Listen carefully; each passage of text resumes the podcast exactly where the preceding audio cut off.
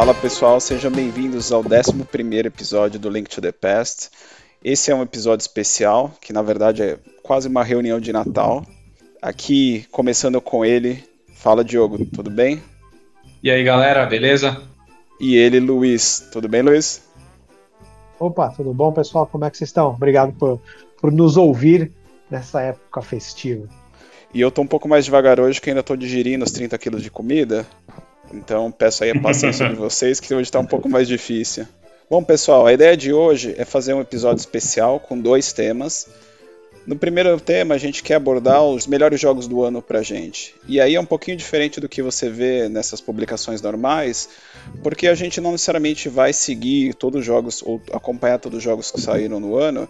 Então, o que a gente vai comentar aqui são jogos, os melhores jogos do ano pra gente, que, assim, a ideia é que a gente tenha jogado o jogo esse ano pela primeira vez, tenha ele lançado esse ano ou não. Então, acho que é uma ideia um pouco mais aberta aí. E o segundo é comentar um pouco sobre experiências de, de Natal, né? O que, que a gente como a gente relaciona videogame e Natal aí nas nossas vidas. Para os gamers, eu acho que em geral, é, Natal, aniversário são períodos que, que ou a gente ganha alguma coisa ou a gente compra alguma coisa. Se bem que a gente vai ter uma surpresa aí hoje de uma pessoa que não, não, não relaciona Natal com videogame e presentes. Mas acho que a ideia é a gente trazer um pouco dessa experiência aqui que a gente passava, as memórias que a gente teve relacionada a isso e compartilhar um pouco com vocês.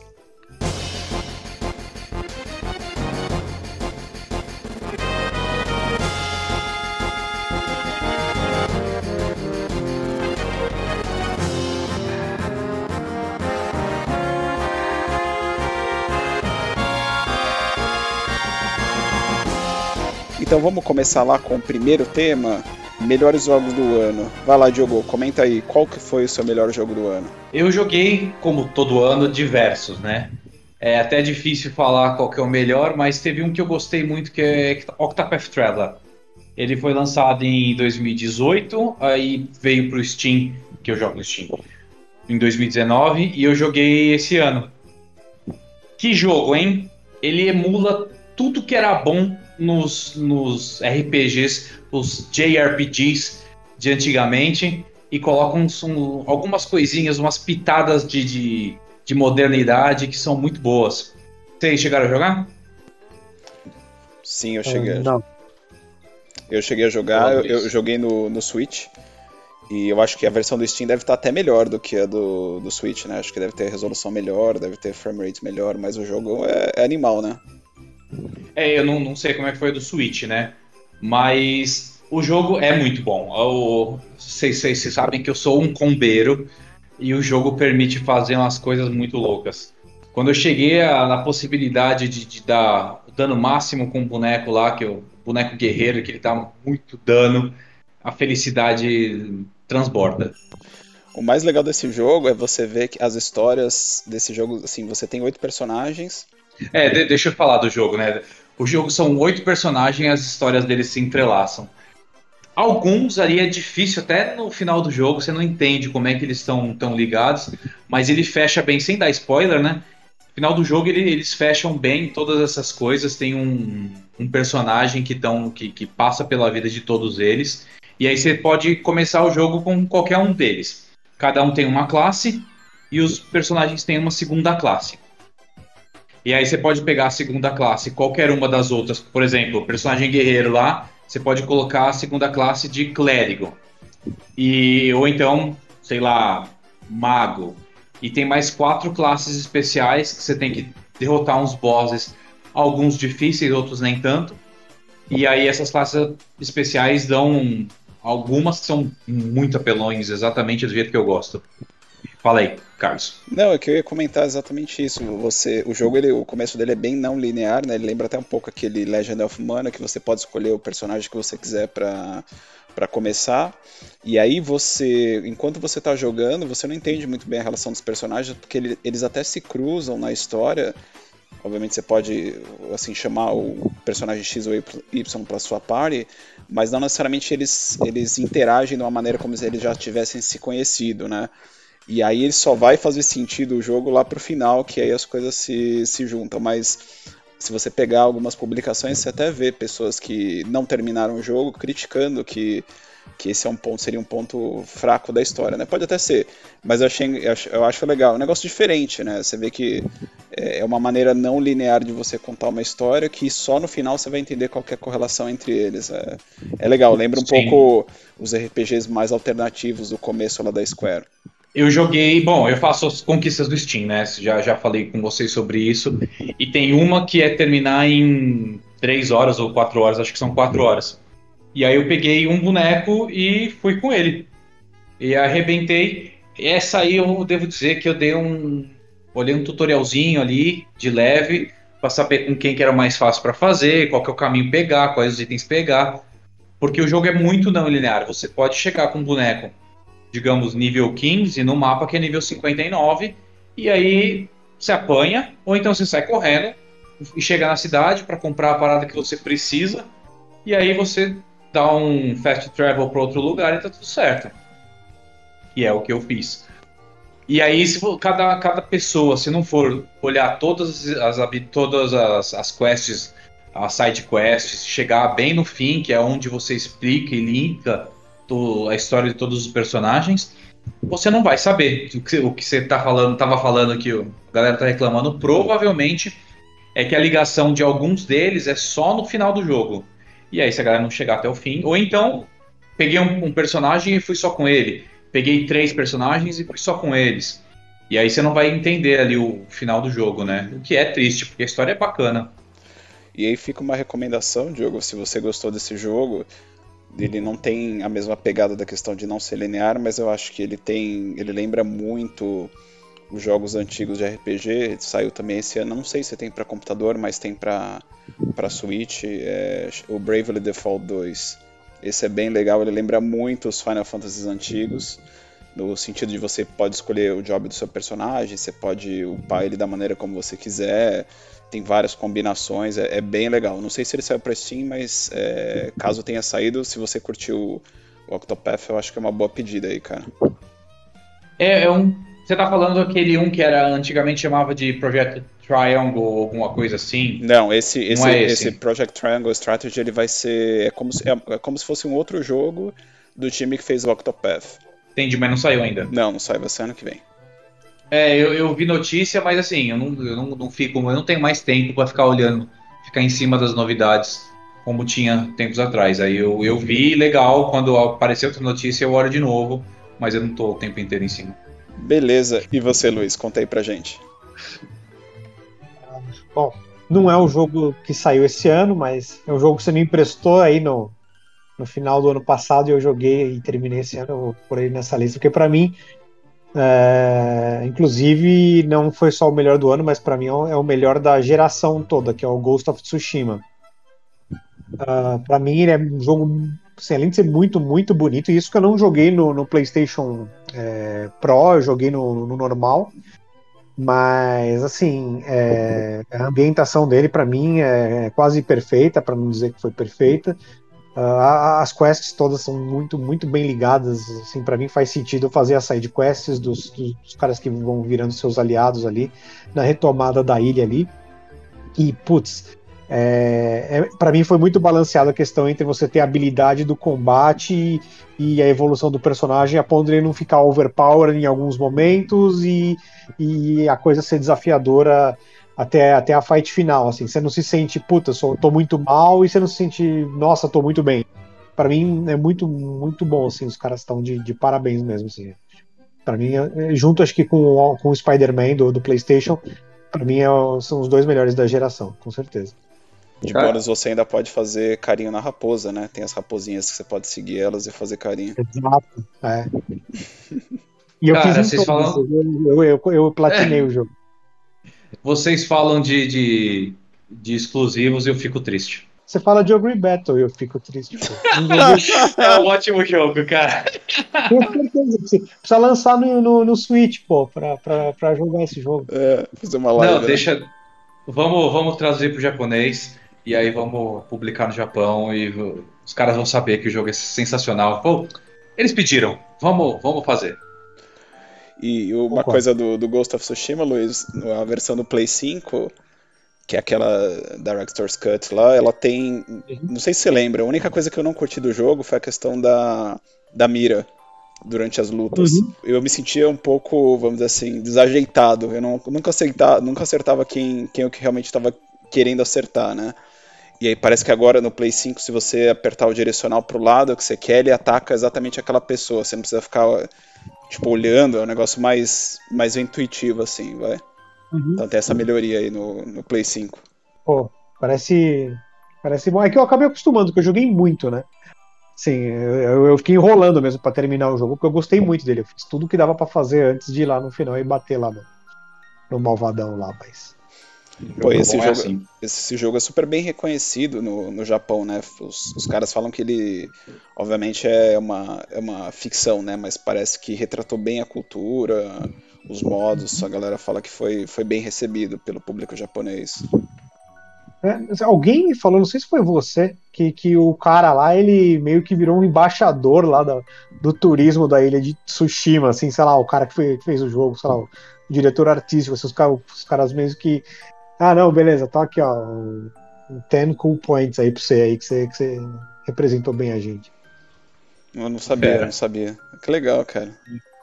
É o metaverso agora, né? É. Bom, no meu caso, gente, eu, eu, quando a gente pensou nesse, nesse tema, eu fiquei entre dois jogos. É, o primeiro que eu tinha pensado, e eu vou explicar porquê, assim, eu gostei muito, muito, muito daquele Returnal, que eu até comentei no episódio passado.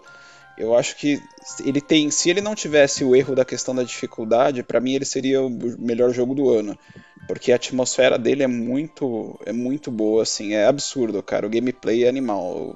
A única questão é que ele tem uma dificuldade, na verdade, assim, é até injusta, né? Porque você depende muito de sorte para conseguir fazer um build decente do seu personagem. Eu acho que quando o negócio vira sorte, tira um pouco da sua habilidade, eu acho que já reduz é, a qualidade do jogo. Mas, Mas é, é, eu acho que é a, é a intenção isso aí. O, esse jogo é como a maioria dos roguelike é focado em rejogabilidade, né? É que para mim não, assim, é, aí eu sei que é uma questão pessoal, eu não curto muito, eu prefiro Sim. um jogo que você consegue desenvolver, assim, o tempo que você gasta nele você consegue desenvolver. Não que você, tipo, ah, tô jogando aqui esse run, eu tenho habilidade, mas de repente eu só pego o item bosta e aí eu não consigo matar ninguém. Então, assim, é questão, questão pessoal. Sei que tem gente que curte esse tipo de desafio, eu, eu não gosto. E para mim isso diminui a experiência com o jogo. Apesar de todo o resto eu achar maravilhoso o jogo. E aí. Eu, eu concordo. E aí, eu, pensando nisso, eu tiro ele então dessa minha lista e eu trago como melhor jogo do ano um jogo que, assim, eu ouvi pouca gente falando sobre. As pessoas que falaram, as pessoas que jogaram, que têm um pouco mais de mente aberta, gostaram muito. Quem vai muito pensando no videogame como uma, uma fonte de ação vai se decepcionar, porque é, é o. Eu acho que eu até comentei aqui no, no podcast com vocês, que é o The Medium, que é um jogo de. É um pouco de suspense, drama é, o jogo praticamente não tem combate, a parte que tem de assim mais de ação é um pouco mais suspense, você tem que fugir dos inimigos ou interagir com, com a tela de uma maneira um pouco mais, vamos dizer assim, é, imediata, mas não, você não tem porradaria, etc. E a ideia é que você é uma você é uma mulher que você tem é, poderes de uma de uma medium, né? E você consegue, você na verdade você ajuda as pessoas que morreram a sair desse plano e irem pro como se fosse pro plano das almas, né? E tem pessoas que ficam presas. E aí, assim, o, a maneira como o jogo conta a história, tem toda uma história em volta dela, não vou contar aqui, porque assim, a história é o grande. É, vamos dizer assim. Grande a, lance. É, o grande lance do jogo e a maneira como é contada. Então é como se você. Sem brincadeira, para mim a experiência foi como eu tivesse assistindo um, um filme interativo ou até mais, assim, como se eu estivesse lendo um livro que eu tivesse muito interesse em saber o que vem depois. Tanto que eu sentei numa jogada só, assim, eu não queria parar de. É difícil acontecer isso, cara. E eu não queria parar de jogar porque eu quero saber o que vai acontecer depois, sabe? Não é nem. Não, não tem nada além da minha vontade de querer saber o que, que vai acontecer com a história. Então, assim, e todas as, as partes técnicas aí eu acho que vem só para apoiar o storytelling, que aí é um jogo muito diferente, né? Não é um jogo de ação, mas é, nesse sentido A minha opinião é que os jogos não precisam ser todos iguais. Eu acho que tem que ter experiências diversificadas para todo tipo de, de, de, gosto, de pessoa, né? Eu acho que isso agrega. E, na minha opinião, tipo, o fato do jogo não ter lutas não diminui a experiência que eu tenho com ele. Eu acho que você deu uma, alfamita. Eita! Eu acho que você deu uma alfinetada na Ubisoft agora, hein? Não sei. Acho que nem, não, talvez nem, eu tenha percebido aí. Nem foi, cara. É mais, é mais a questão tipo, de ser todo mundo achar que você tem que seguir uma fórmula, sabe? Acho que, na verdade, você tem várias fórmulas de fazer um produto bom. Se você se dedicar e, e, acreditar naquela ideia, por exemplo, ah, tem outro tipo de jogo que não necessariamente tem luta e é bom, aqueles jogos da Quantic Dream, que até o Luiz comentou que vai fazer, eu acho que Star Wars, né? Uhum. Então, Sim. É... Eu vou perguntar de novo, a Quantic Dream é o que fez o Control. Acho que eu perguntei não, isso no último não, podcast. Aquela é Remedy. Não, Heavy Rain. Ah, eu sei, sei, sei, sei, sei. É o Não joguei nenhum deles, mas conheço o Heavy Rain. É. Eu, inclusive eu baixei no meu Playstation que morreu essa semana. Eu, eu ia começar a jogar e não vou, vou poder jogar mais. Só uma HD, cara, tá de boa. Sim, você viu o preço do HD? não, faz tempo que eu não compro. Então.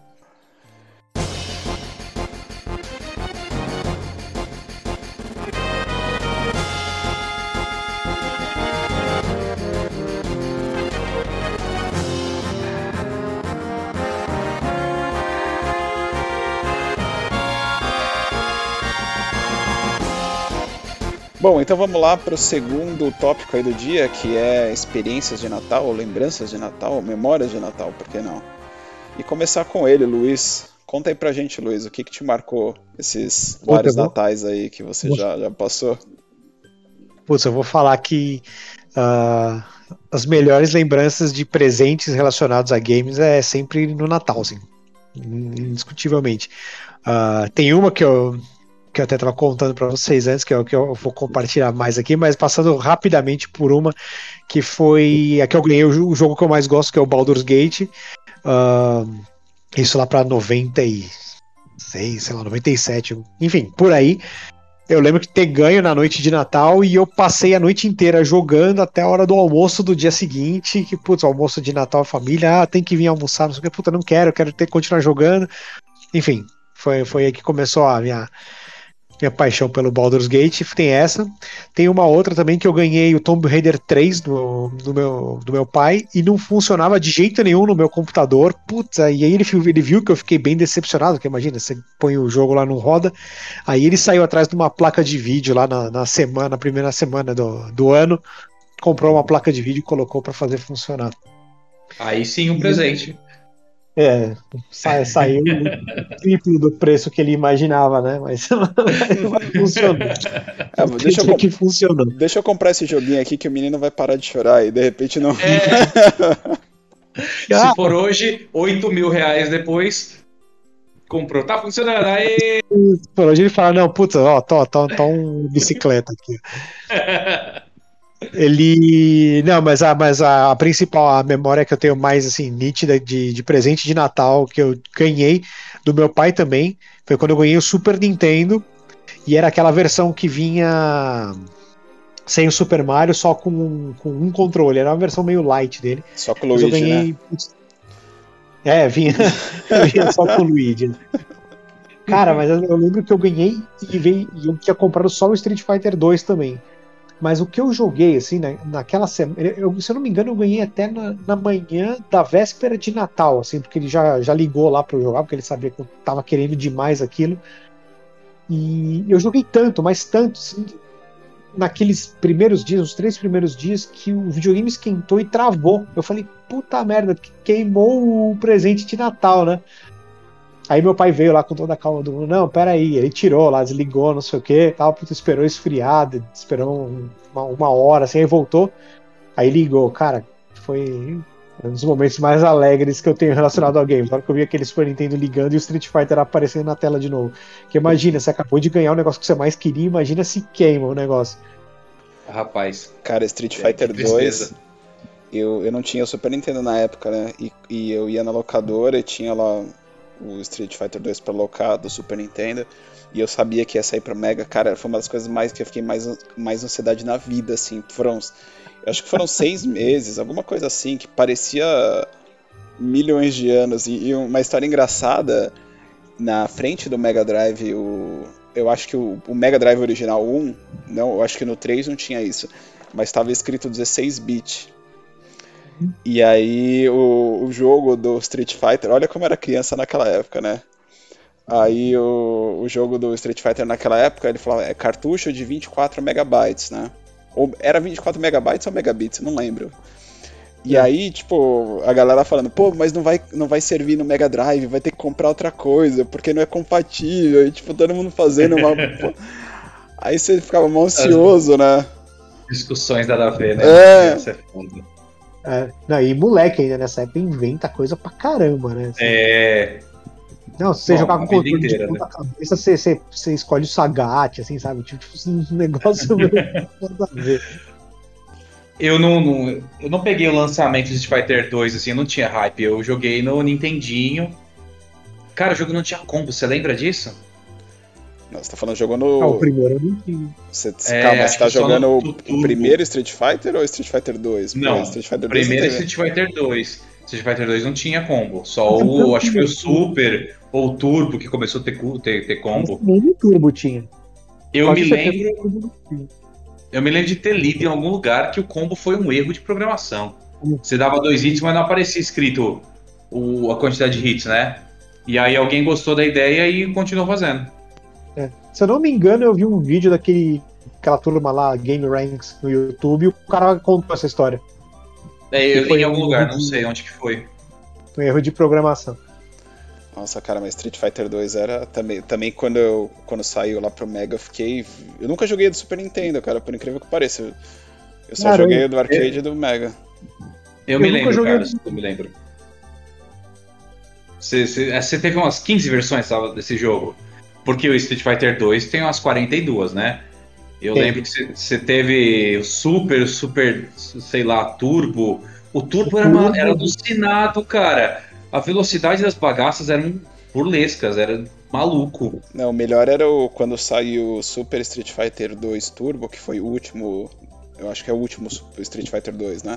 Que, que aí teve o primeiro combo da, das barrinhas, que você tinha que encher a barrinha para dar o, o especial, né? Vamos dizer assim, o especial. E, acho que esse eu nunca joguei. E na época só tinha pra 3DO e pra, pra arcade, né? e saiu para computador. Eu não tinha 3DO, não dava para ir no arcade toda hora, eu acabei comprando para computador.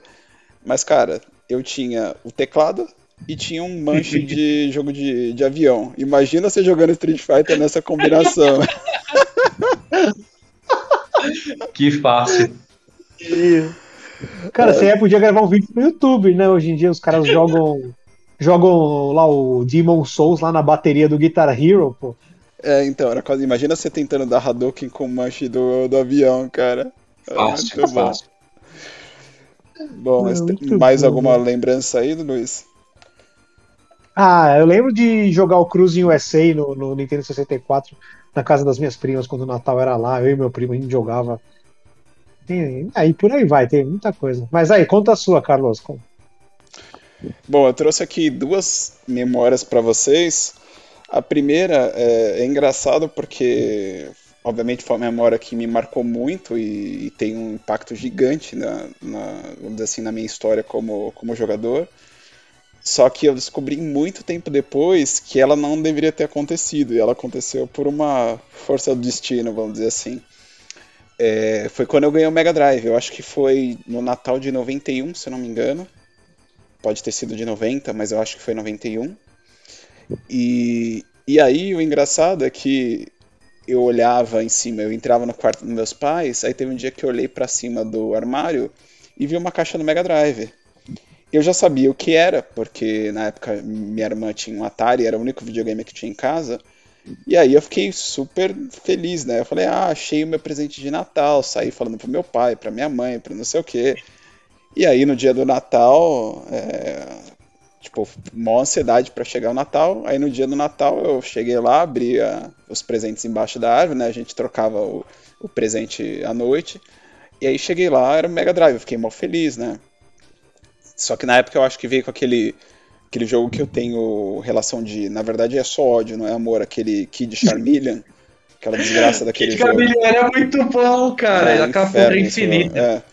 Mas o, o twist aí dessa história, o grande lance dessa história é que eu descobri depois que meu pai tinha comprado aquele jogo, aquele videogame numa viagem que ele fez, e ele na verdade ele comprou para revender. Ele ia vender para os amigos dele que estavam aqui. Ou seja, não era para ter sido meu, não era meu presente de Natal. Caramba! E eu só Ah, fiquei com ele porque na hora que eu vi o videogame eu fiquei, ah, eu quero, é meu presente de Natal, tô sabendo que eu Meu, meu. É, então, é engraçado, né, cara? Imagina se eu, se eu não tivesse visto. E, e aí, lembrando, realmente, ele tava lá em cima do armário com algumas outras coisas que, que eu acho que ele ia vender também, sei lá. Então, engraçado. Se eu não tivesse falado, poderia ter sido que eu nunca ganhasse o, o Mega, né? Ou poderia ter ganhado o Eu- Super Nintendo, tá vendo? Você ia ganhar no meia do Mickey, ó. Você cavou um Super Nintendo. Tá vendo? Pô, eu imagino a cara do seu pai. Falando com a sua mãe, fala, porra, agora eu vou ter que dar um videogame pro moleque, que bosta. É, Eu ia fazer um dinheiro aqui. exato. Perdi minha venda, droga. Ah, que da hora. Muito bom. E a outra lembrança que eu tenho, é, essa também é, é, é relativamente engraçada porque no Natal de 96 eu fui na locadora comprar o 64. E na época eu até lembro quanto que era o preço. E a gente chegou lá, não sei o que, minha mãe me deu de Natal, eu fui lá comprar. Só que só tinha o, o jogo que tinha o Mario 64, né? E todo mundo falando super bem do Mario 64, não sei o que. Aí tinha o Mario 64 e tinha o Pilot Wings. O Pilot Wings eu já vi lá na hora que, tipo, não curtia, então acabei nem, nem pegando, acabei ficando com o 64 o Mario 64 mesmo. E aí eu nem vi, eu só vi a introdução lá do Mario 64 e a primeira, a primeira boss fight lá, né? E eu levei pra casa, mó empolgado, eu cheguei, liguei lá, joguei a primeira fase do Mario, achei uma bosta. Caraca. Aí joguei de novo, achei outra. Falei, cara, esse jogo é uma merda. Desencana disso daqui. E meu, meu 64 ficou parado em casa sem nada, sem jogar nada, porque não tinha jogo lançado, não tinha nada pra alugar, só tinha dois Demorou jogos. quanto? Demorou uns seis meses pra sair mais jogo? Cara, eu acho que foi por aí, porque aí o ano seguinte que começaram a sair as coisas boas, e aí em 98 realmente que virou o jogo ali, né? Que saíram jogos lendários, mas eu lembro Mas que, o, Zelda não é do lançamento também? Não, acho que o Zelda, se eu não me engano, foi é, 98 que saiu. Tinha o Wave, aquele jogo de jet ski, Tinha o Wave Race que veio em seguida. Wave Racing, É, o Zelda Pilot foi- Wings. O Pilot não Wings lembro eu, mais. eu eu só vi na locadora, cara. Eu acho que eu nunca joguei, nunca tive interesse de jogar. O Wave Eu- eu Race, quando gostava. lançou, eu peguei. Eu peguei. eu- na verdade, eu, eu aluguei naquela locadora que tinha perto da sua casa, Diogo. E, e aí, tipo, beleza, ia Fechou. jogando essas coisas, mas, Já cara. fechou, pode falar o nome. Tá Eu nem bem, lembro É do- JCB Games. É Eu JCB Games. E aí, tinha Team Point também, ambos se fecharam. E foi engraçado, né? Porque, tipo, eu, eu tava querendo muito videogame, aí eu, eu finalmente consegui ganhar ele, e, tipo, cara, Mas só tinha um jogo que era uma falta- bosta. isso é falta de alma, Carlos. É Não, falta assim- de alma, por isso que você não gostou do. O Mario 64 é muito bom, cara. Cara, ele é bom, mas pra época, ele foi, tipo... Ele era sensacional na época. Não, então, deixa, deixa eu explicar meu ponto, que tem sentido, tem sentido. É, a gente não tava acostumado com jogo 3D. Sim. E, e eu acho que foi uma quebra de paradigma assim tão grande que na minha cabeça não fez muito sentido e eu achei chato, não sabe? funcionou. Porque a gente tava jogando tipo Sonic, tava jogando os Crashes, porque na época o Crash Bandicoot tava tipo no auge ali, né? Então eu esperava um jogo daquele jeito, ou, ou até aquele Pandemônio, sabe? Nossa, eu Mas o Pandemônio. eu achava muito da hora. Mas aí chegou o Mario, o negócio aberto, tipo, eu não sabia o que fazer. Eu acho que foi dali que eu já comecei a não gostar de mundo aberto. Oh, não Mas, sei, enfim. eu joguei muito Mario e eu adoro o jogo. Teve, teve uma vez na casa do André que a gente tinha jogado RPG, devia ser, sei lá, uma hora da manhã, qualquer coisa assim. E aí a galera tava conversando, falava, vou jogar esse Mario aqui. E aí, meia hora depois, eu tinha umas 60 estrelas, sabe? Foi muito rápido que eu peguei 60 estrelas. Eu jogava demais. Eu jogava demais em quantidade. Qualidade já talvez seja um absurdo falar isso. Mas eu jogava demais. Gostava muito do jogo. Talvez por isso que até hoje eu não tenho uma relação tanto de amor assim com o Mario 64, apesar de eu saber muito, muito bem qual é a importância dele para os jogos, né? Mas, cara, eu não, é um jogo que, que me marcou tanto. E é engraçado porque depois, por exemplo, o Banjo-Kazooie, talvez eu já tivesse mais preparado aí pra, pra jogabilidade. Foi um jogo que eu gostei muito mais. Mas enfim. Não, mas pera. Sua coordenação motora nunca foi das melhores também. Justo. Então isso diz muito sobre o assunto. Eu não sei quem que tava reclamando esses é dias da, da movimentação do Mario no. Acho que era o Felipe, né? Na movimentação do Mario no emulador de Switch. Dá uma vesgueira absurda. Não sei se foi. Mas é o emulador do que? Do Mario 64?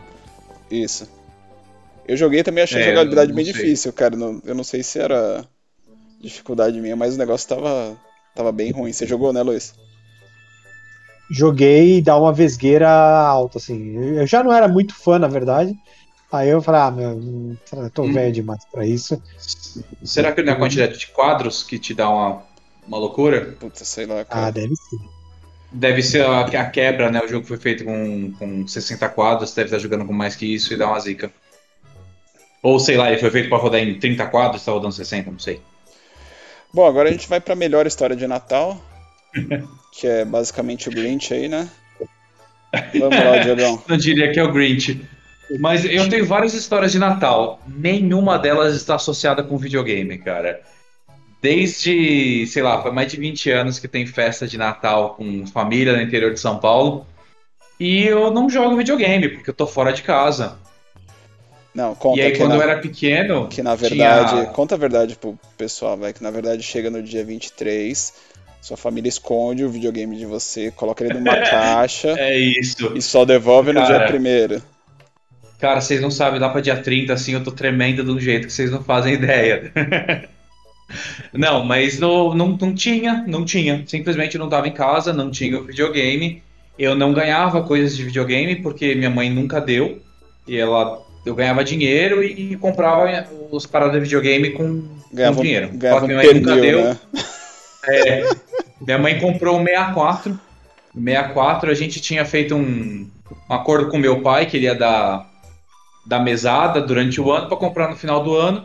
Mas a gente gastava o dinheiro da mesada para alocar jogos do, do Mega Drive, que é o, jogo, o videogame que a gente tinha. E aí eu ligava pra minha mãe e falei, mãe, vou alocar um jogo aqui, depois você dá o dinheiro pro videogame, né? E aí ela sempre concordava. E aí teve um dia que ela falou, vamos comprar videogame. E aí foi o dia mais feliz da minha vida até então. E então eu não tenho, simplesmente não tenho, cara. Mas eu vou, vou, vou contar uma que não era de, de, Natal, mas era de feriado. A partir, sei lá. Feriado de São 90, Paulo, 99, né? Ótimo dia para ganhar o videogame. O desfile dos tanques de, de guerra no 7 de setembro. Vai lá. Não, não, não, veja. A gente já tinha o 64, já tinha saído o Zelda Ocarina of Time, eu já tinha terminado Zelda Ocarina of Time, porque foi um absurdo, a gente jogou milhares de vezes, a gente jogava em loop a parada. E aí a gente não ia viajar em algum feriado de 4, 5 dias, e aí a gente alocava de novo o Ocarina of Time e a quest era terminar o jogo em 4 dias. Então a gente tinha, sabia que, sei lá, no primeiro dia tinha que fazer, sei lá, crescer, e aí depois fazer um, três castelos por dia, para conseguir dar tempo de, de, terminar o jogo. E era a parada que a gente fazia nos finais de semana. Mas foram muitos, sei lá, pelo menos uns oito feriados a gente jogou Ocarina of Time Don't Stop para conseguir terminar antes de, de devolver o jogo. Ah, pelo Vocês já fizeram uns negócios desse? Tinha o jogo preferido da vida? Tinha. Mortal Kombat 2. Eu alugava toda semana. Cara, eu tenho, uma, eu tenho uma história ótima com Mortal Kombat 2. Posso contar aí pra vocês? Vai lá, vai lá.